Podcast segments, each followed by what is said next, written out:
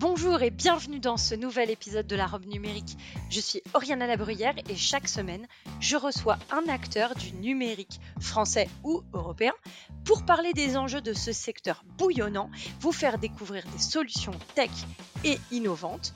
Enfin, on décryptera ensemble le cadre juridique dans lequel elles évoluent. Bonne écoute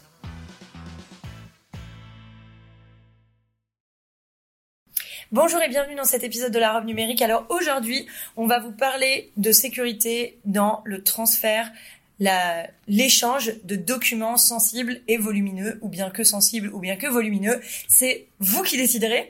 Pour parler euh, de ce sujet, je reçois Philippe Loudenot. Bonjour Philippe et merci d'être au micro de la robe numérique. Merci de votre invitation. Alors Philippe, vous travaillez dans une structure qui s'appelle Blue Files on va euh, venir euh, dans le détail de, ce que vous proposez comme, euh, comme solution au sein de Blue Flies. La question d'abord que j'ai envie de vous poser, vous parlez notamment sur les solutions que vous, enfin le service que vous proposez, de la sécurité des envois de mails, la sécurité des mails. C'est vraiment l'angoisse, le mail. C'est l'angoisse au quotidien. On en reçoit, on en reçoit plein.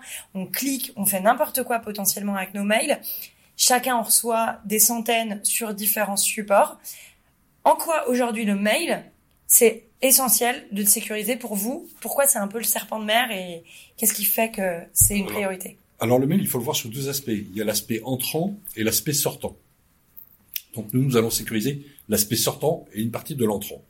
Je m'explique. Euh, la partie entrante, c'est-à-dire tous les mails que l'on peut recevoir, comme tout à chacun, euh, c'est une piste et surtout un, vecteur pour les pirates extraordinaire, avec toutes les campagnes d'hameçonnage que l'on peut voir. Euh, à l'époque où j'étais euh, dans les ministères sociaux, les campagnes que l'on a eues de la CAF qui vous proposait de vous rembourser 324 euros, 24, ce qui en plus est un chiffre très administratif à la française, vous demandant vos coordonnées bancaires, vous demandant un certain nombre d'informations, qui permettaient aux pirates de récupérer toutes ces informations-là et d'avoir une action de plus grande ampleur derrière. Donc oui, c'est important parce qu'en plus des mails, on en reçoit, ce que vous disiez très justement, une quantité phénoménale et que une assistante aujourd'hui qui reçoit ses mails plus les mails de son patron n'a pas forcément euh, l'acuité pour vérifier le petit détail qui pourrait poser problème. Et là, c'est une source vraiment euh, de vulnérabilité. C'est assez compliqué. Le mail sortant, c'est euh, le mail sortant, oui, c'est ce que l'on envoie nous. Je suis toujours étonné quand euh, une structure, quelle qu'elle soit, y compris des structures étatiques, vous demande d'envoyer par mail une copie de votre pièce d'identité. Il ne faut pas oublier qu'un mail, ce n'est ni plus ni moins qu'une carte postale. Votre facteur, quand il délivre le courrier, sa déontologie lui interdit de lire une carte postale, mais si ça tombe sous ses yeux, il verra le contenu. Et un mail, aujourd'hui, c'est ça, c'est une carte postale.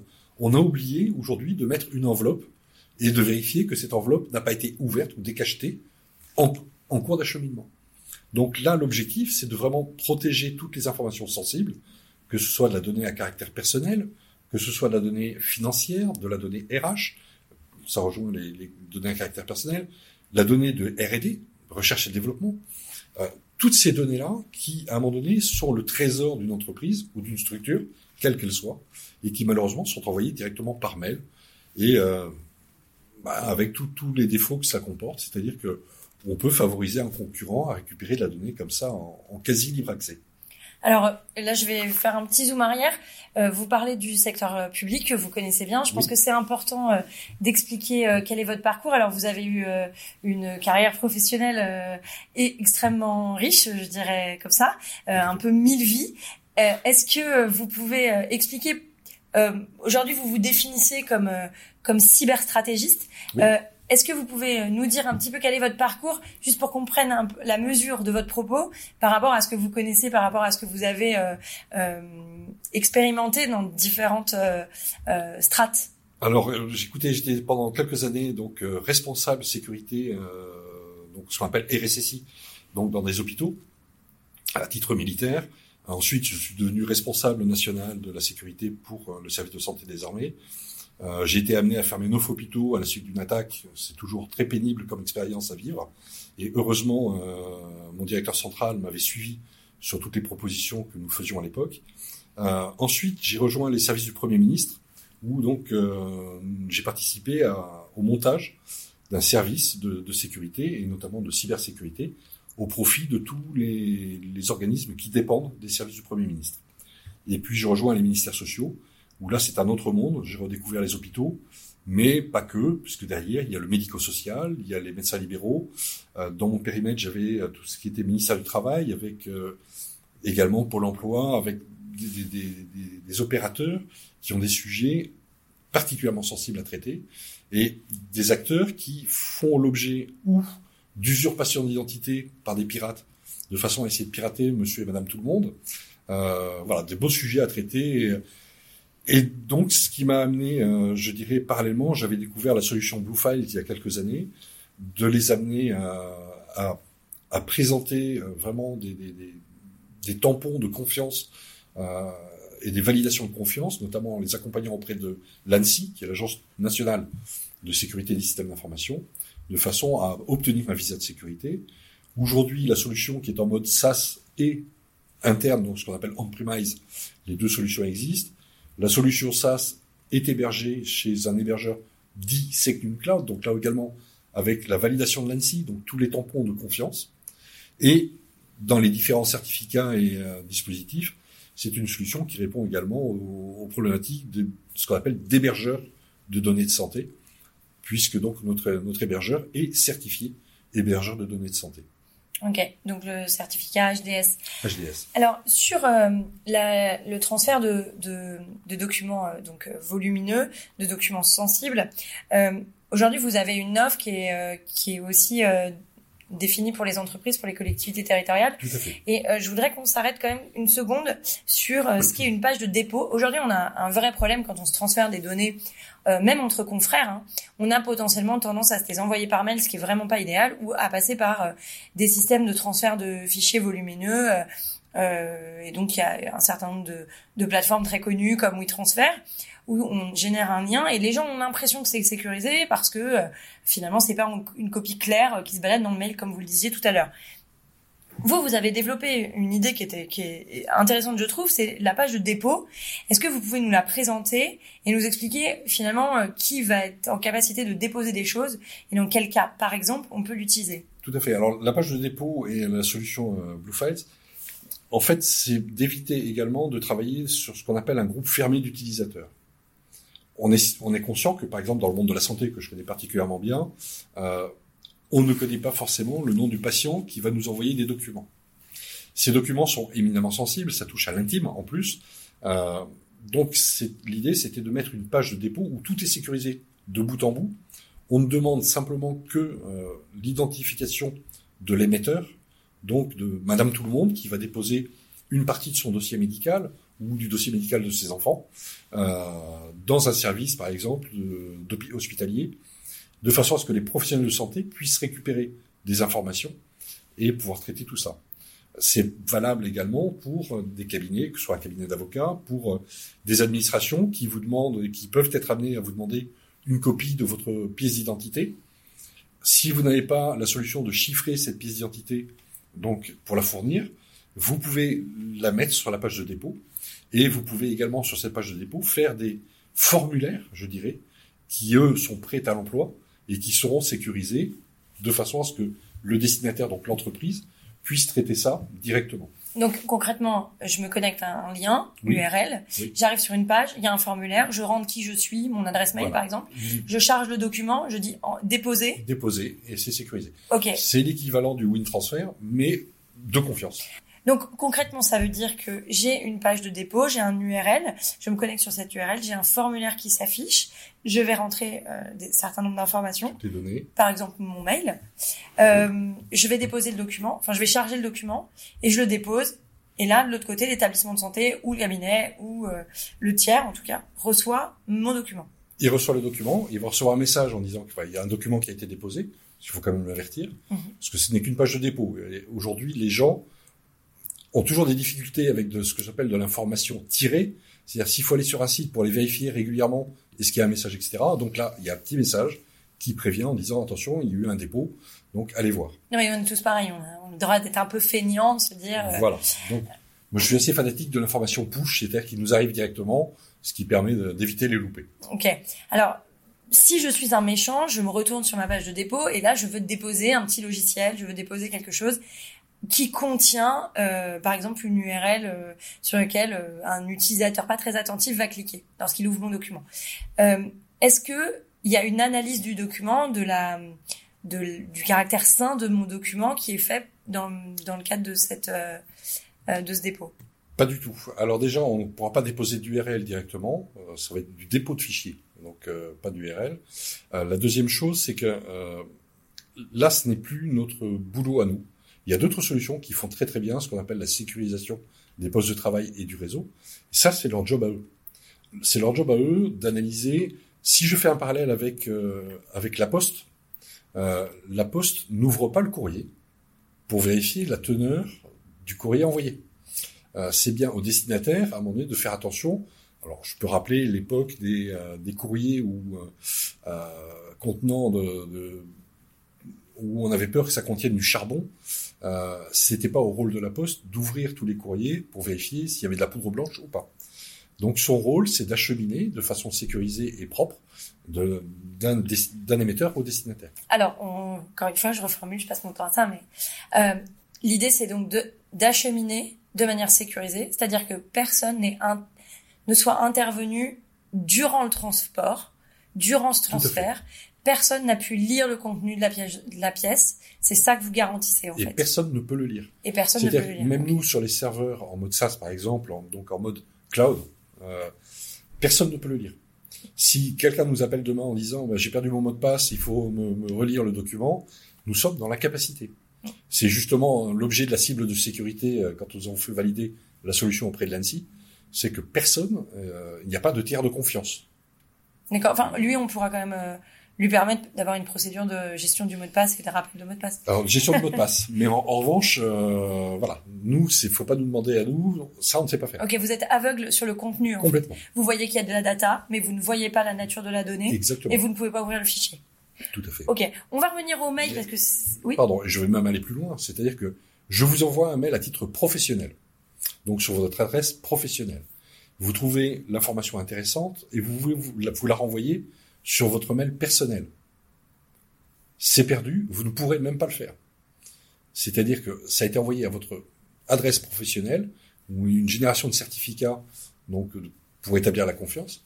Et euh, la confiance, elle est faite d'adresse et d'individu à individu, mais l'individu ne pourra pas rediriger le courrier vers d'autres sans, sans qu'on en soit informé. Donc ça veut dire si je tente de le faire, de l'autre côté j'ai un message vide?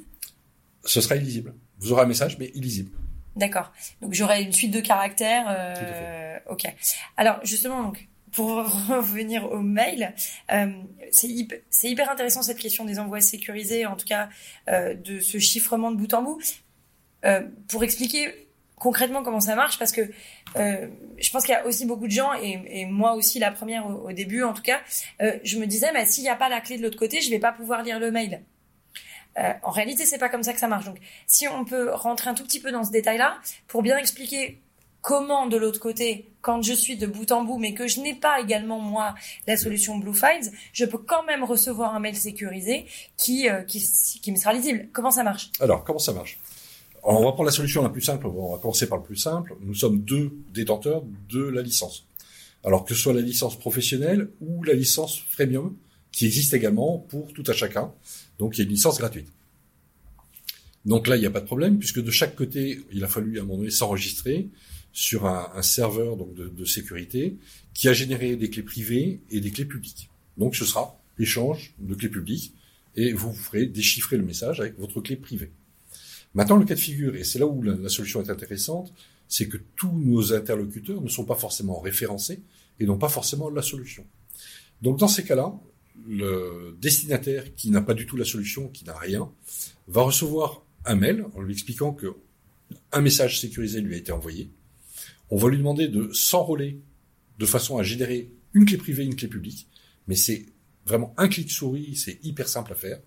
Et là, à ce moment-là, son certificat va être généré et il sera reconnu par la suite. Donc, après. Donc, on pourra lui renvoyer, continuer à lui envoyer des documents. C'est un de ses intérêts dans le monde de la santé, c'est que ça va permettre de, de, de refaire ce qu'on appelle le colloque singulier entre un professionnel et son patient, la famille ou l'accompagnant, puisque le patient n'est pas nécessairement en état de, de recevoir de l'information numérique. Mais donc cette, cette relation de confiance s'établit et ça permet donc de, de pouvoir euh, discuter avec tout un chacun sans se poser de questions. Et gros gros avantage parce que pour moi c'est vraiment le principal. Je suis un fanatique. Là aujourd'hui nous sommes en Seine-et-Marne, pas très loin de Disney. Depuis très longtemps dans mes sensibilisations, je dis j'aimerais avoir des solutions qui fassent de la sécurité à la Disney. Je m'explique, c'est quand on amène ses enfants là-bas, il y a de la sécurité partout. Mais on ne la voit pas. Par contre, il y a des équipes sécurité derrière qui pédalent. Là, on a un produit qui ne change pas les habitudes de travail de l'utilisateur. C'est déjà un gros point. Euh, qui le sécurise, donc c'est un produit de confiance.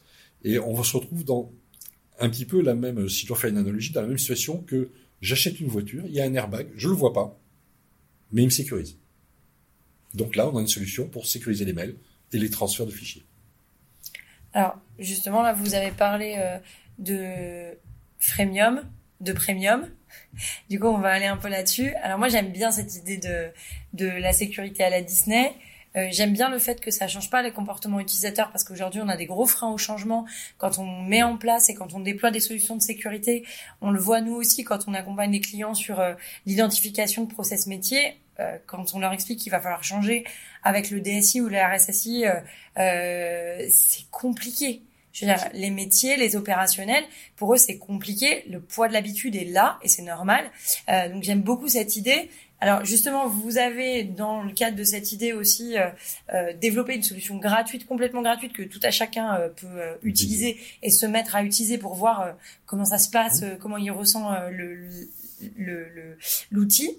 Le, vous pourrez nous, vous pourriez nous parler de, de, du coup de ces deux offres, le, enfin, pourquoi freemium? Qu'est-ce que ça comprend Et puis euh, plus précisément ensuite le premium. Alors freemium, donc c'est vraiment une, version euh, légère qui, qui va permettre de chiffrer donc des messages donc de bout en bout. La version euh, est donc accessible pour tout un chacun. La version premium ou la version pro apporte vraiment d'autres outils derrière. C'est-à-dire que si vous envoyez en pièce jointe un fichier PDF, vous pouvez demander à ce qu'il y ait un filigrane. Donc euh, le jour où il y a une fuite, on peut remonter tout de suite sur qui a eu la bonne idée de distribuer un, document PDF euh, et le mettre à disposition dans la, nature. L'autre objet, c'est que vous avez un, une interface, ce qu'on appelle un Nadine Outlook, qui ne change rien à vos habitudes de travail. C'est-à-dire que là aussi, en fonction de la politique de sécurité validée par une structure, où tous les mails sortants sont chiffrés, où on peut, en fonction toujours pareil, hein, en fonction de la politique, laisser le choix à l'utilisateur. Et là, on rajoute une petite couche euh, de sensibilisation. Parce que pour moi, euh, un des éléments les plus forts en matière de sécurité numérique, c'est l'humain. À condition de lui donner les bonnes clés et de lui expliquer. Et donc le message est tout simple, c'est euh, votre organisme met à votre disposition une messagerie sécurisée. Si vous estimez n'avoir aucune information sensible, alors vous pouvez envoyer un mail classique. Et les deux options, c'est envoyer un mail protégé ou un mail classique. Pourquoi la phrase est tournée dans ce sens-là? C'est que j'ai l'espoir euh, que quelqu'un qui, à un moment donné, va voir ces messages-là, se pose la question également à titre individuel. Quand on me demande euh, ma banque, mon assureur, euh, mon notaire, une copie de mes pièces d'identité, est-ce que c'est bien intelligent de les envoyer par mail non sécurisé? Moi, j'aurais dit la photo de mes enfants je dirais bien la photo de mes enfants également. C'est euh, alors peut-être le parano de service. J'ai toujours interdit d'utiliser Picasa pour euh, parce que je pense que les gens n'ont jamais lu les conditions d'utilisation de Picasa. Voilà. Mais, euh, mais effectivement, les photos des enfants, enfin, il y a plein d'informations sensibles que l'on a. Euh, les informations sensibles au, au titre d'une collectivité ou des échanges avec une collectivité, qui quand même c'est l'endroit où on détient le plus d'informations sur un individu, que ce soit des données à caractère personnel, social, de santé, avec l'inscription des, des, enfants à l'école. Euh, voilà. Donc là aussi, il y a, il y a un moment des échanges à avoir de façon pardon, sécurisée euh, avec le monde bancaire, avec euh, toutes les professions. Et on a tous, c'est pas du secret, mais c'est l'information sensible qui, utilisée à mauvais escient, pourrait se retourner contre, contre l'individu. ou En fait- l'entreprise. C'est pas secret, c'est privé. C'est privé, c'est euh, c'est stratégique pour une entreprise. C'est euh, ça peut être sa base client par exemple. Euh, on n'échange pas une base client comme ça par mail euh, avec euh, l'ensemble des coordonnées de ses clients euh, par par mail. Ça ne se fait pas. Enfin, ça ne devrait pas se faire. Alors justement pour les secteurs là, vous vous citez la les collectivités territoriales. J'imagine que vous avez, euh, parce que vous l'avez beaucoup évoqué, euh, le secteur médical. Oui. La CNIL a sanctionné euh, des, des des médecins libéraux, notamment en décembre 2020. Il y a eu il y d'autres sanctions euh, dans le secteur euh, médical euh, depuis. Euh, Est-ce que vous avez vu un changement de comportement sur le recours à ce type d'outils, euh, ou est-ce que euh, ça reste encore euh, très très limité? Ça reste malheureusement encore trop limité. Alors Bluefiles est très présent sur le monde hospitalier, le monde des agences régionales de santé, euh, le ministère euh, qui utilise Bluefiles. Euh, Aujourd'hui, on reste quand même sur une difficulté avec les libéraux euh, parce qu'on ne leur a pas forcément montré euh, l'utilité de, chiffrer à un moment donné ces documents-là, de chiffrer les échanges qu'ils peuvent avoir avec leurs patients ou avec l'équipe de soins également. Parce qu'une équipe de soins en libéral, ça peut être le diététicien, le kiné. Euh, voilà. Et derrière, on a quand même la pathologie d'un individu, d'un patient. Euh, on a la même chose avec euh, bah, effectivement tous- les régimes particuliers ou spéciaux que l'on peut avoir quand on enregistre son gamin et qu'on inscrit pour une cantine. Ça, c'est de la donnée sensible quelque part. Donc, euh, autant la protéger. Et effectivement, le monde de la santé a été très réceptif à ce type de solution parce qu'elle est simple à mettre en œuvre. Alors, pour qu'il n'y ait pas de frein, il y a la question de l'utilisation. Il faut que ce soit hyper ergonomique. Donc là, vous nous avez dit, c'est un clic. Ça ne met pas la pression à l'utilisateur, ça ne complique pas sa vie, ça ne complexifie pas sa vie. Euh, il y a un deuxième frein, qui est l'argent, tout simplement. Euh, combien, enfin, comment ça se calcule? Comment je vais déterminer euh, le coût euh, de Bluefile si je passe dans une PME, une TPE, qui sont aujourd'hui des ou collectivités territoriales, qui sont aujourd'hui des cibles constantes de centaines d'attaques par jour. Voilà comment ça se passe? Alors, nous avons aujourd'hui deux modèles, trois modèles qui se profilent. Donc, où la structure est relativement grosse et mode, récupère la solution, ce qu'on appelle en, mode on-premise, c'est-à-dire en interne. Euh, mais là, c'est vraiment pour des grosses structures, puisque les, coûts sont quand même euh, restent importants. Et ensuite, le, système de, de, de licensing se fait en fonction ou du nombre de licences, euh, donc avec des tranches, et on peut euh, discuter des prix. Aujourd'hui, la solution est présente pour les collectivités. Ou les administrations sur les différents grands marchés, donc que ce soit l'UGAP, euh, CIH dans le monde de la santé, enfin voilà, toutes tout, tout ces, possibilités de marché sont opérées. Et nous sommes en train de, réfléchir également à un modèle de licence site, c'est-à-dire que là, c'est le nombre de licences quasiment illimité, mais en, en revanche, on va faire ça et caler ça sur le nombre de, de cas d'usage et de transfert, donc en volumétrie de transfert. Donc euh, de 250 gigas à euh, quelques terras euh, pour, les, plus gros d'entre nous. On n'en a pas parlé, j'en profite là. On a une loi bas carbone, on a un objectif de baisser l'impact énergétique de tous. C'est moins consommateur de CO2 et l'impact énergétique du numérique, on le sait, est majeur. C'est ça mange moins d'énergie de s'envoyer euh, un mail ou de déposer directement dans une page de dépôt. Ah bah, le, le moins coûteux, c'est de déposer, effectivement. Envoyer N fois des pièces jointes, alors euh, si À N des- personnes. à N personnes, et en plus, si ce sont des gens comme moi, quand je fais des sensibilisations avec un PowerPoint qui peut euh, peser plusieurs euh, mégas, euh, si j'envoie à 100 personnes, bah, c'est N mégas euh, multiplié par 100. Alors que si j'ai une page de dépôt, euh, les gens peuvent aller voir le document, le télécharger si besoin est, mais euh, donc du coup, on réduit effectivement euh, le coût énergétique. Alors on arrive à la fin du podcast. Il me reste mes deux dernières questions. Aujourd'hui, Philippe, à quoi avez-vous envie de dire non? Alors moi, j'ai envie de dire non au terme cyber. Euh, je suis désolé, je suis vieille école. Euh, moi, je par- préfère parler de la protection de l'information et, et du numérique. Euh, ça a été dit euh, lors d'une conférence ce matin. Euh, nous sommes des systèmes d'information. La définition d'un système d'information, c'est tout élément technique ou humain permettant de traiter de l'information élaborée. Euh, derrière cyber, on y met tout et n'importe quoi. Et ce que je vois, c'est qu'avec le terme cyber, on n'envisage plus que l'attaque extérieure. On ne parle plus de gestion de risque et on ne parle plus des impacts. Euh, la menace, c'est une chose, mais c'est une partie de l'équation du risque.